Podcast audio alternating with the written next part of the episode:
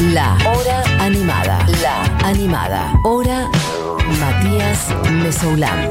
Futurock.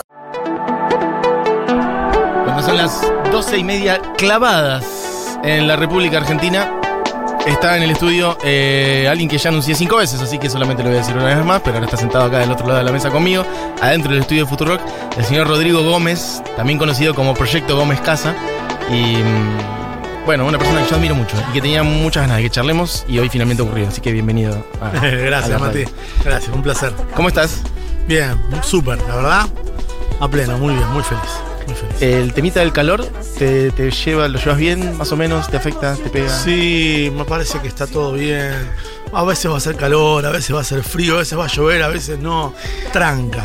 Eh, porque sos una persona que además tenés, eh, por ejemplo, doble capa. De, sos una persona con mucha inquietud por el vestuario. Después vamos a charlar un poquito de eso a nivel escénico. Y hoy te viniste también cargadito.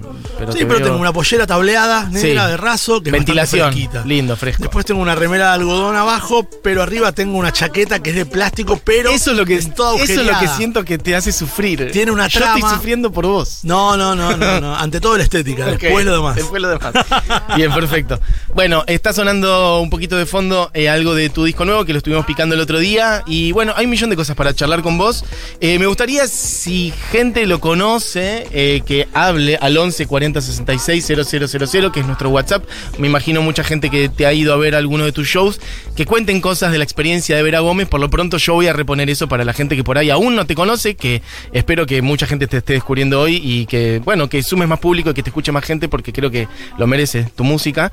Eh, y la otra vez escuchaba tu disco y me encantó y realmente tus shows son maravillosos, son algo que no hay o que por lo menos hay muy poco acá en Argentina, que es como una mezcla de, bueno, de disciplinas, hay un despliegue multidisciplinario tuyo arriba del escenario, que no es solo la música, también es el vestuario, también son proyecciones, iluminaciones, también es gente que está con vos en el escenario, bueno, bailando, hay un poco de todo. ¿Cómo es que todo eso haces que todo eso fluya al mismo tiempo? No sé si hay una respuesta para eso, pero ¿por dónde pasan tus intereses a la hora de pensar un disco o un show, por ejemplo?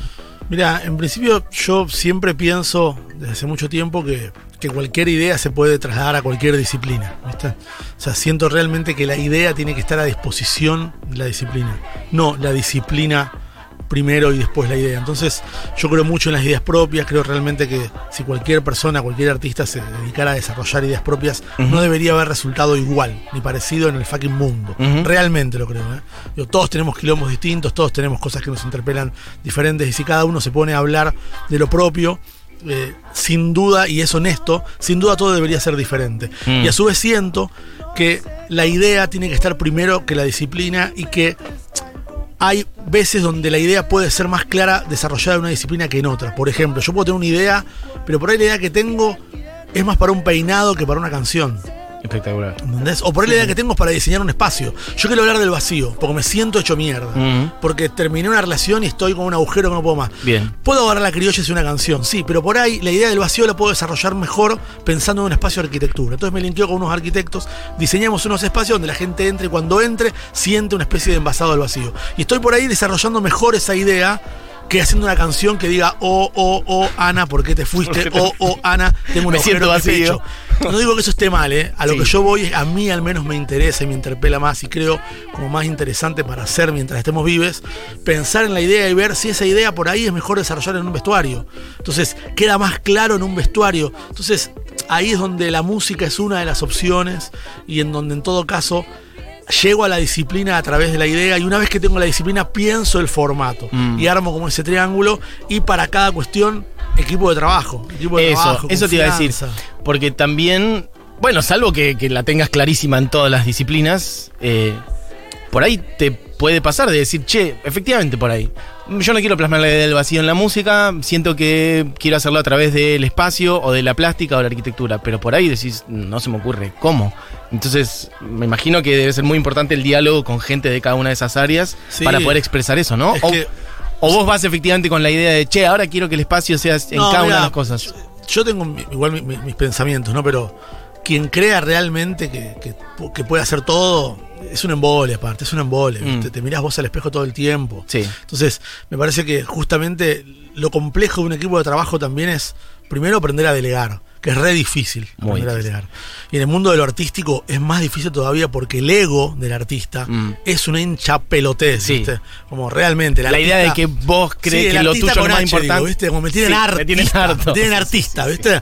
Como no puede ser, es tremendo. El ego artístico es de lo peor que puede haber para, creo yo, para, para el propio artista. Es muy contraproducente, se vuelve muy endogámico, es muy de nicho y no suma y no Mm. construye. Entonces, aprender a delegar implica como haber tomado una decisión antes que es.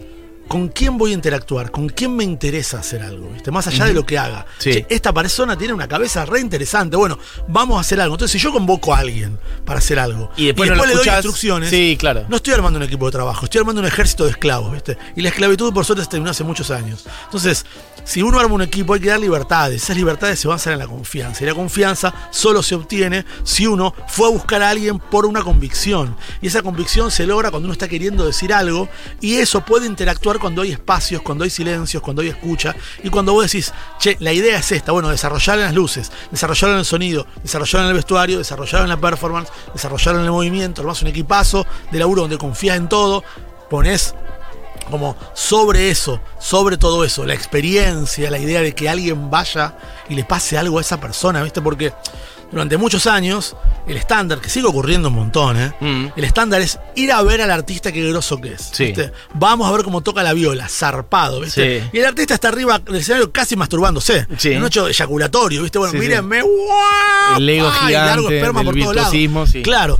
Y la persona que está ahí, en realidad no le está pasando nada. Está viendo cómo al otro le pasa. Y para mí es una mierda eso, ¿viste? Sí, como una cosa de consumir muy pasivamente y de hecho eso tiende a también idolatrar a la Bueno, otro, así ¿no? han pasado un montón de así cosas. se para mí. construyen Esa fue una gran ventana. dinámicas de poder muy complejas. Exactamente. Sí, sí, esa es una gran ventana a la desgracia. Mm. Entonces, si alguien sale de su casa y decide esa noche ir a ver a Proyecto Gómez Casa y se toma un Uber o va en bici, paga un Fernet de mierda, 500 pesos, o una birra caliente, 600. Digo, se toma todo ese trabajo, mínimamente yo, como persona que voy a estar en ese momento y como quien convoque, tengo que tratar de lograr que a esa persona le pase algo, Mm. no que me pase a mí. Yo tengo que estar a disposición de las personas que fueron, Sí. tomaron trabajo para generarles movimientos internos, ¿viste? Entonces ahí es donde la idea de que entres y empiecen a pasar cosas en cualquier lugar de la sala, ese es el campo de acción. Sí, yo decía la otra vez que ir a tus shows era mm, no solamente era muy satisfactorio, pero sobre todo era muy inspirador, que creo que es esto de lo que estamos hablando.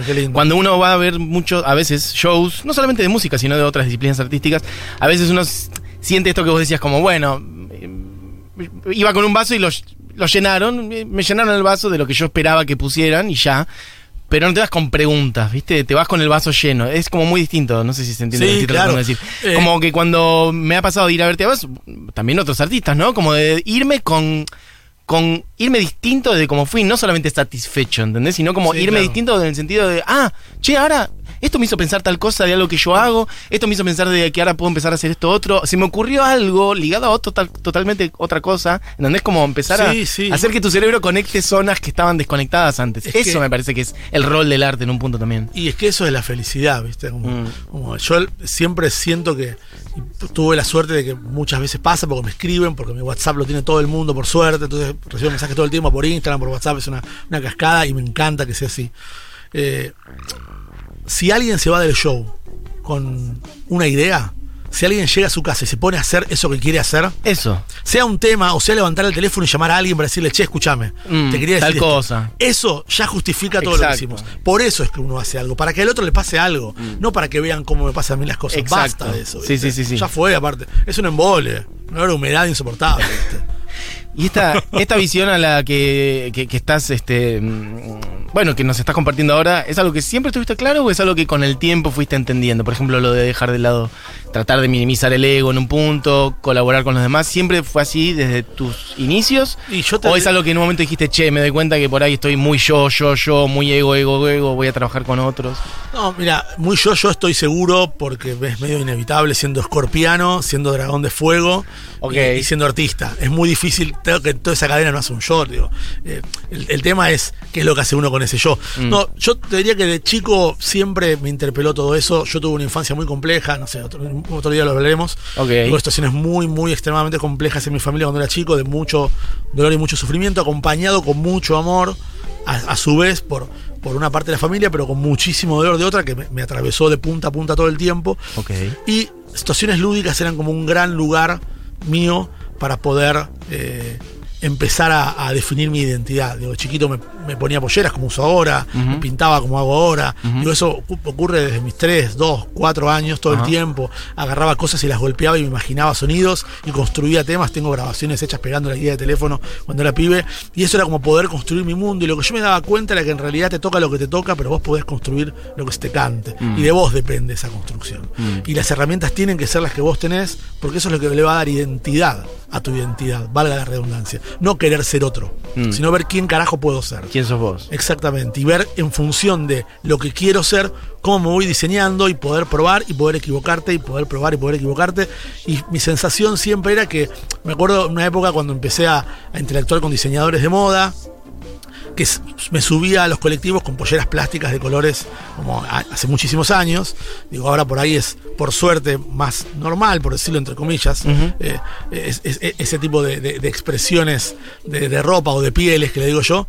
Y yo subía a los colectivos y como soy medio grandote, tipo 166, 2 de la mañana, eh, nadie me decía nada, pero porque soy grandote, Claro, si bajaba, no, sí, bajaba claro. del bondi, se abrían las ventanas y empezaban a gritar de ¿En todo. serio? ¿viste? Mirá. Y de hacer mucho esa experiencia se empezó a transformar.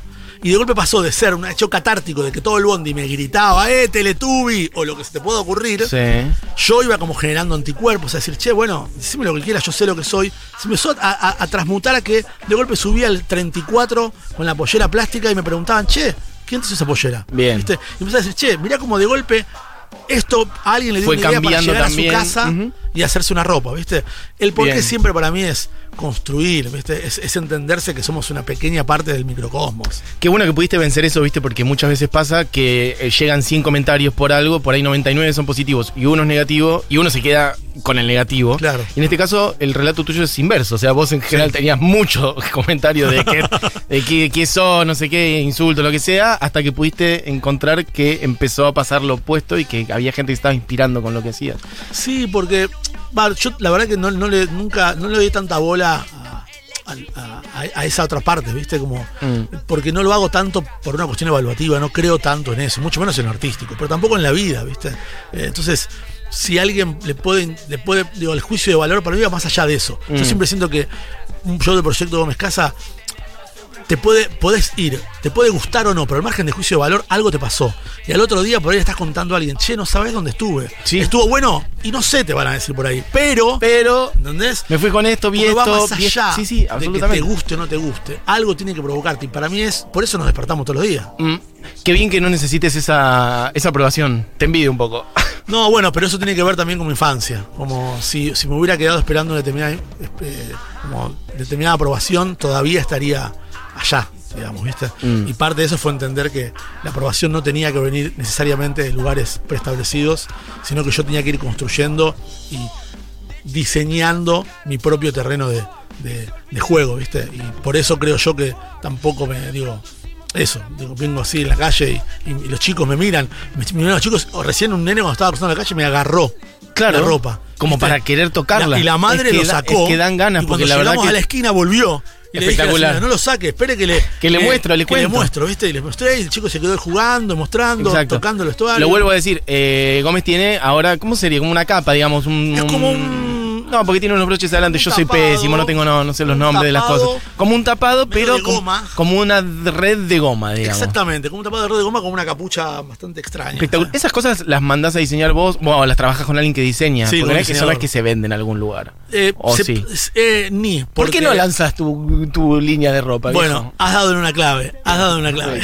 Yo quiero una. Y bueno, eh, exactamente. el- hace muchos años iba a un negocio de, de- de ropa que compraba cuando estaba buscando, de- desarrollando parte de, esa- ese vector mío. Ujú. Iba y encontré un negocio de ropa que la rompía, que quedaba cerca de Bond Street, bla, se llamaba Ulmo Clothing. Iba, iba, iba, iba. Sí. Y un día le llevé un disco. Claro. La persona que atendía, le digo, che, mira, mira, vengo siempre, esto me- esto es lo que hago. esto al diseñador, quiero Sí. que escuche de música. Sí. Y él me dice, soy yo. Ah, vos haces la ropa. Bien. Sí, ah, te conozco. Empezamos a hablar y justo él estaba diseñando unas prendas en función del Teremin. Espectacular. Y me empezó a contar que iba a hacer un desfile y había hablado con la asociación de televistas argentinos que le habían empezado no sé qué cantidad de plata para hacer el show.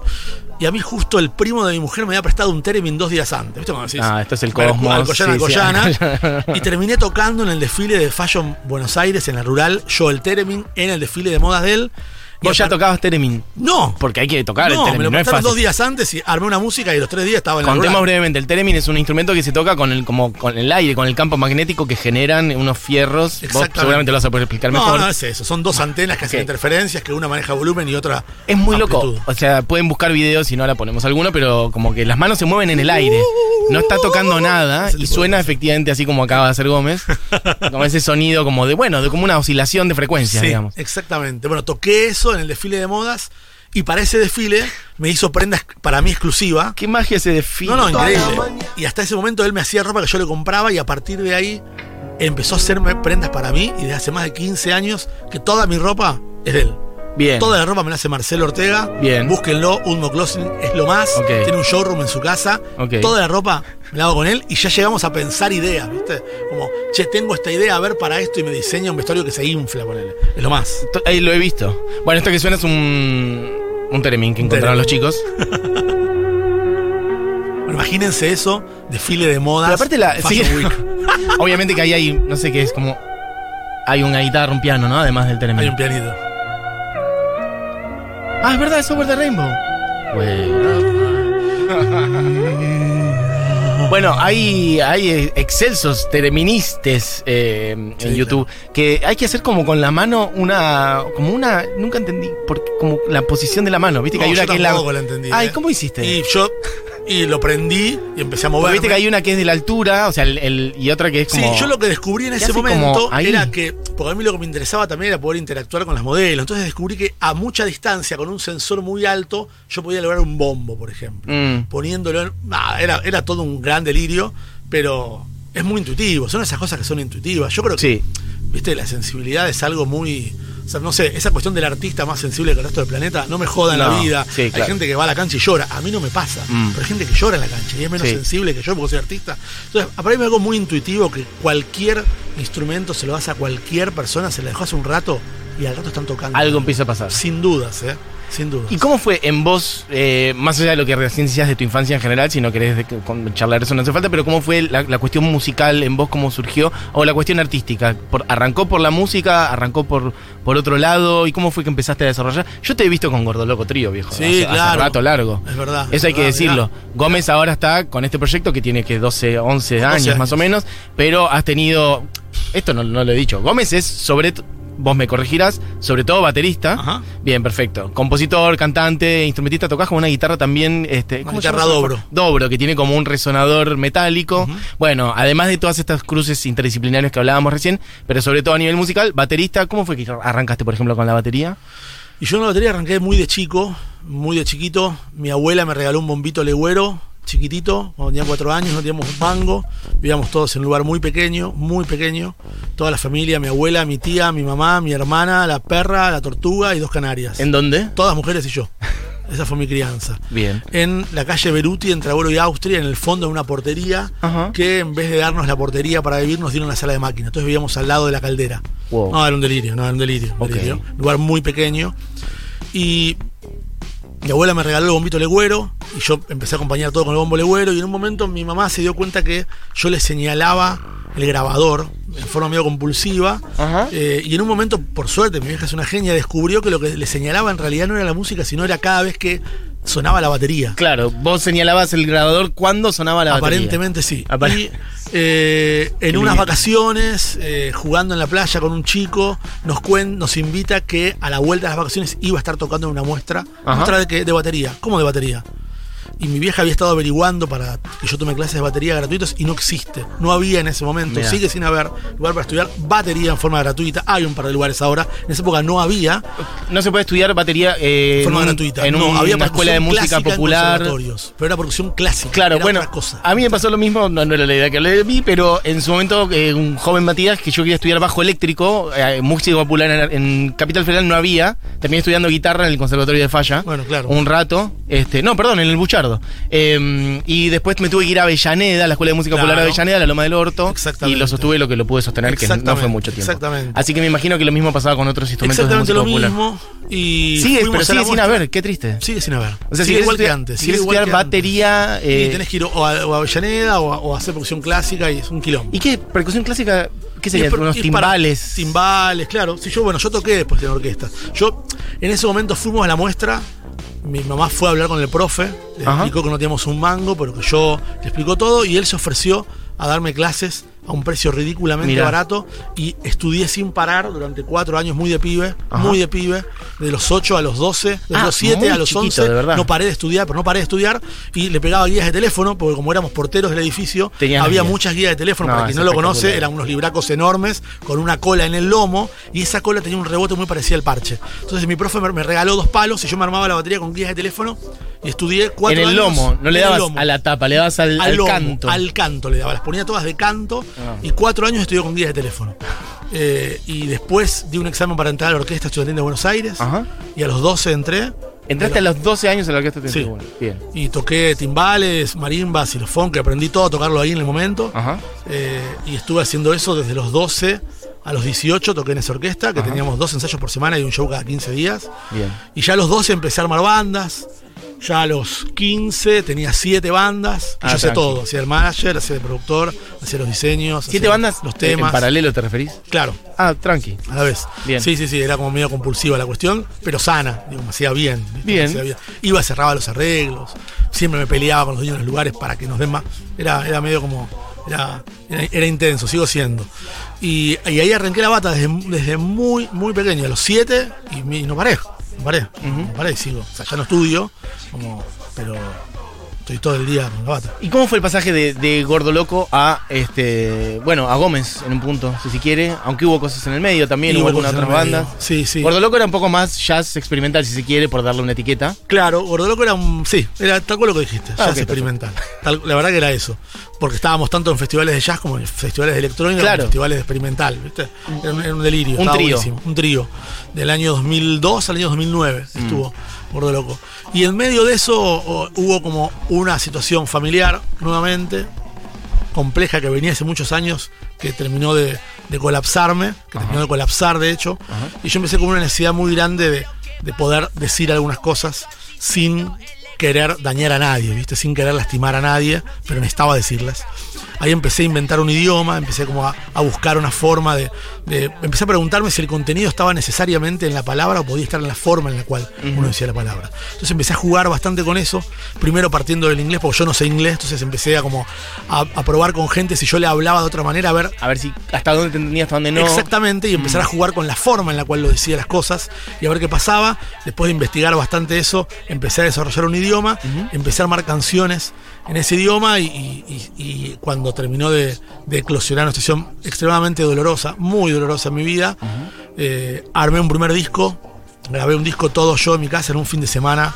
Como corté un montón de cosas que tenía, estaba en Open 24, también que era un trío que tenía con los hermanos Kutaya de hip hop. Corté eso, corté medio todo lo que tenía, es un parate general en mi vida. Para dedicarte a eso. Me cerré un fin de y grabé el primer disco y ahí nace como Proyecto Gómez, primero como en solo set y después se desarrolla Proyecto Gómez Casa como, como banda y a medida que empezó a crecer Proyecto Gómez Casa empecé a poner solo la energía ahí y empecé como a dejar de poner energías en todas las cosas que estaba alrededor. Gordo Loco terminó medio por decantación, digamos.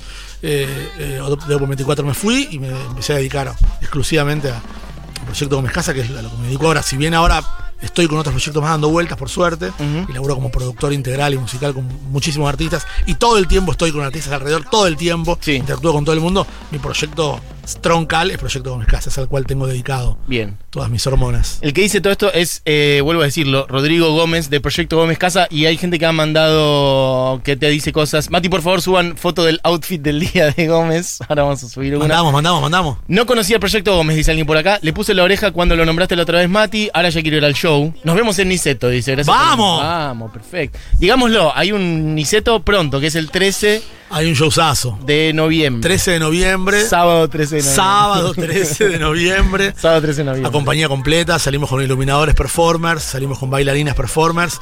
Varios de los fits del disco van a subirse al escenario. Es una bomba Bien. nuclear.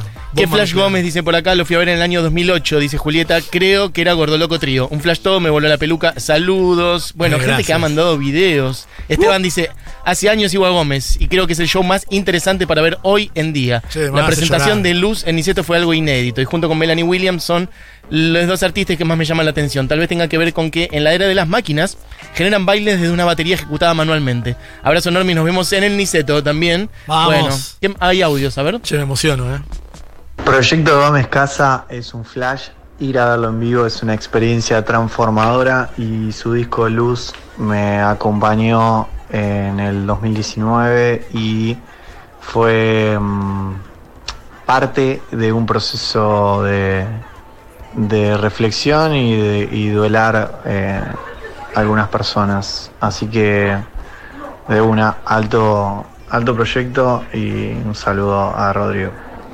Bueno, mira, Facundo dice, bueno, viejo, acá soy un arquitecto, cuando quiera. Ah, dice, a Gómez no lo vi nunca en vivo, lo empecé a escuchar en el encierro gracias a Melanie Williams. Ya tengo mi entrada para Niceto. Vamos. Muy manija, abrazo y dice, acá soy arquitecto cuando quieras. Así Obvio. que más gente que se te acerca. Obvio, mande mensajito por Instagram, yo respondo todo y tengo muchas cosas para hacer, ¿eh? Conocí a Gómez Casa la vez que mostraron el lanzamiento de XXXX, post XXXX, y fui a sacar la entrada del toque sin dudar. Bueno, ya la gente está prendida a fuego. Zarpado. Escúchame, hay muchas cosas que quiero charlar con vos. No lo, no lo habíamos dicho, sí lo, lo- lo he dicho en otras ocasiones. Esto que vos acabas de contar de canciones en un idioma propio, algo que algunos, muy pocos artistas conozco que hagan. Por ejemplo, la gente de Sig Raga también juega, experimenta un poco por ese lado. Yo vi ese show que en el que contás, me acuerdo de verte en, eh, en la sala Humet, ahí Caras y Caretas. Sí. Que no me acuerdo si era exactamente ese show, pero me acuerdo de muchas canciones Sí, que eran en un, bueno, un idioma que vos habías armado. sí, tal cual. Y efectivamente funcionaba, era impresionante. Sí, Eh, me, me ha pasado eh, cosas que me, me- me emocionan posta, ¿eh? Eh, Porque para mí es como muy. Es muy real mío, ¿viste? Es una Mm. necesidad mía.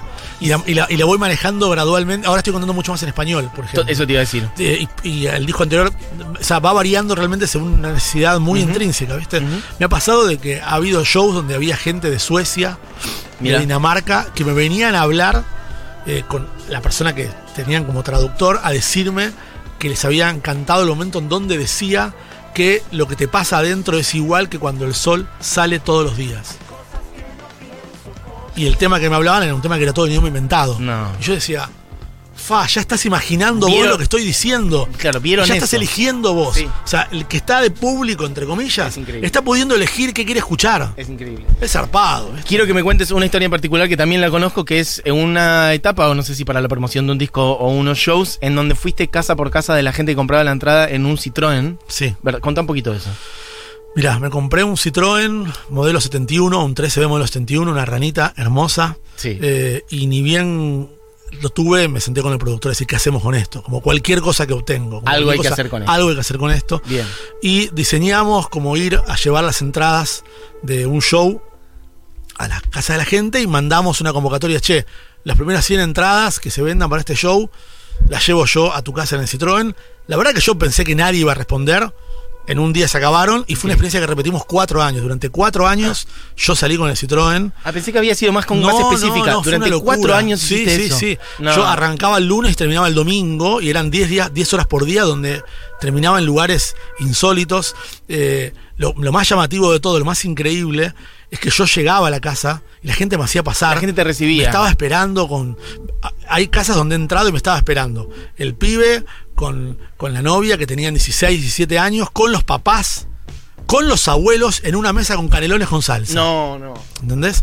Y yo entraba y conocía a la familia y los padres me decían, no sabes qué importante es para nosotros porque ellas están empezando como a salir ahora y de golpe te van a escuchar a vos y poder conocer a vos, que sos la persona a la cual le van a ir a emborrachar el fin de siguiente, nos da como tranquilidad. Y yo no lo podía creer. que Eso no. empezó como a generar un vínculo y empezó también a generar que el 80% de la gente que va a los shows, yo sé dónde viven. Claro. Me- sé los olores, acordás, sé los gustos, los he visto familias, he visto gente conocerse, Mm. he visto ni- niñas nacer. No. Como- pero es zarpado, ¿eh? no, no, yo no te puedo explicar lo que fue esa experiencia. O sea, ahora no lo hago más porque no doy abasto, Mm. pero lo hice hasta hace dos años, durante cuatro años, y me ha llevado a lugares, digo, Loma de Zamora, Vela Sategui, Quilmes, la capital federal, todos los barrios, y yo iba, iba anunciando por las redes, atento Voy al tal, magro, sí, que estoy llegando, zona. y de golpe en el, en- en el semáforo venía alguien y me acercaba una birra, ¿viste? No, no, no. Dale, Gómez, dale, dale que llega.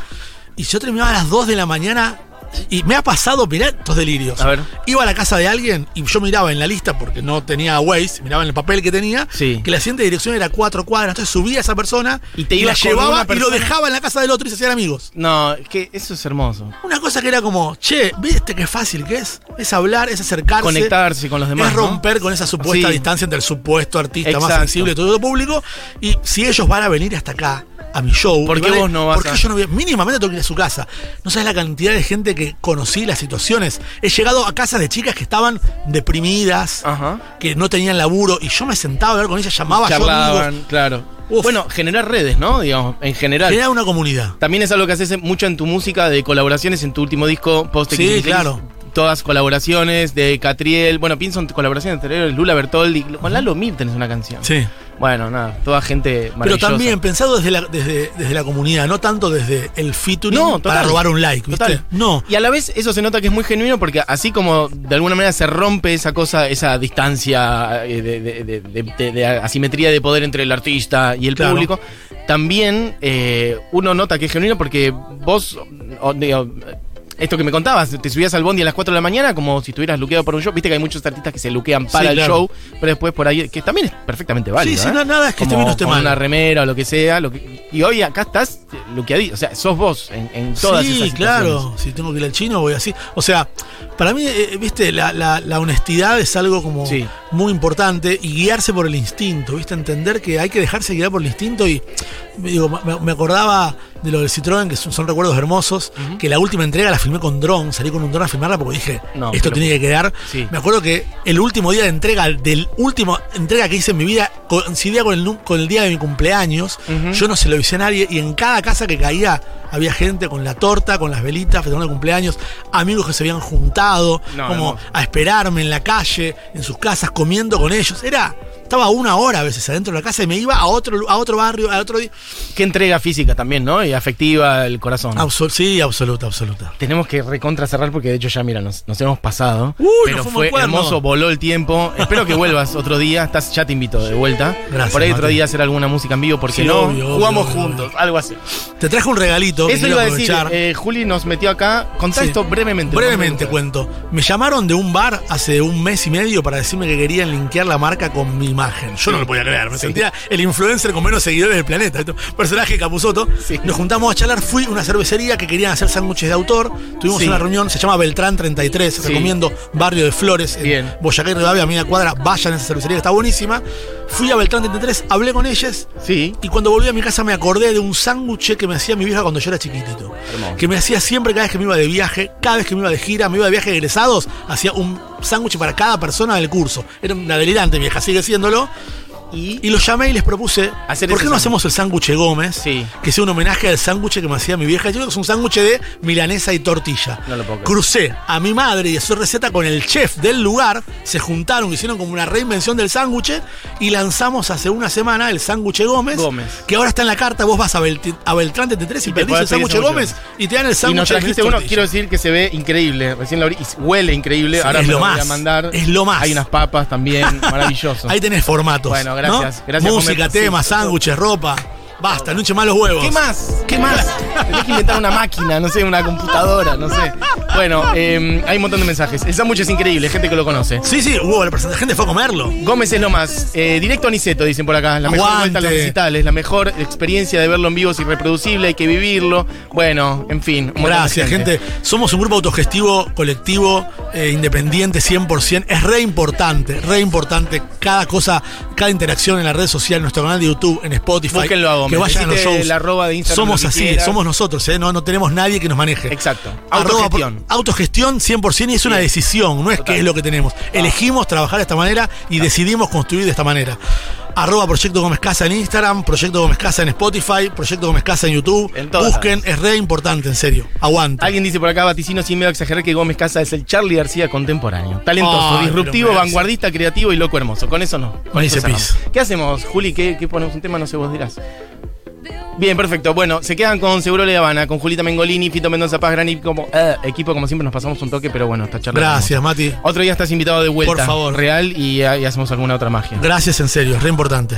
Nos vemos el 13 en Niceto, Aguante. en el show de Gómez. Y opero técnicamente Diego Vallejos, Julián Matarazo en coordinación. Le mandamos un beso grande a Buji. Mi nombre es Matías Mesoulam. Y nos vemos con ¿Cuál es tu núcleo? Del último disco de Gómez, en colaboración con Catriel. Exacto. Temazo. Aguante. Gracias, gracias Gómez. No, a vos. Nos vemos. Tengan un gran fin de semana, amigues. Nos vemos el lunes. Adiós. A veces me imagino otra realidad.